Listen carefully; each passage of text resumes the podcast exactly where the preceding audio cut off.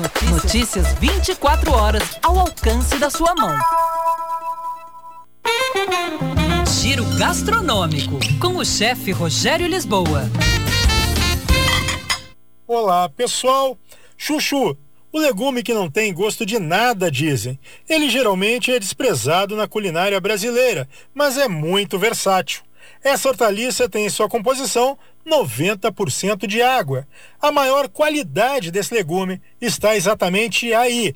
O que muitos consideram um defeito da hortaliça, na realidade é um benefício. A sua total neutralidade.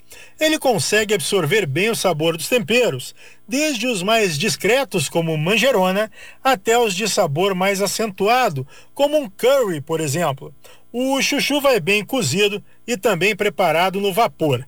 Ensaladas, empanado, frito, enfim. Um chuchu com um molho branco, um molho bechamel, né? É um belo acompanhamento. A noz moscada do molho vai dar aquele sabor sutil que ele precisa.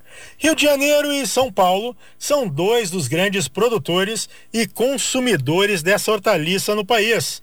Um prato emblemático com um legume teria surgido em 1894 na confeitaria Colombo, no Rio de Janeiro, o camarão ensopado com chuchu.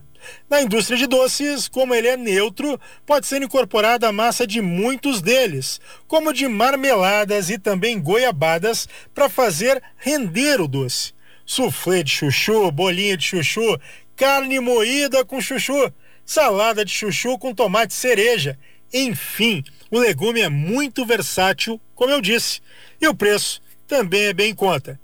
Era isso, pessoal. Um abraço. Até mais. Tchau, tchau.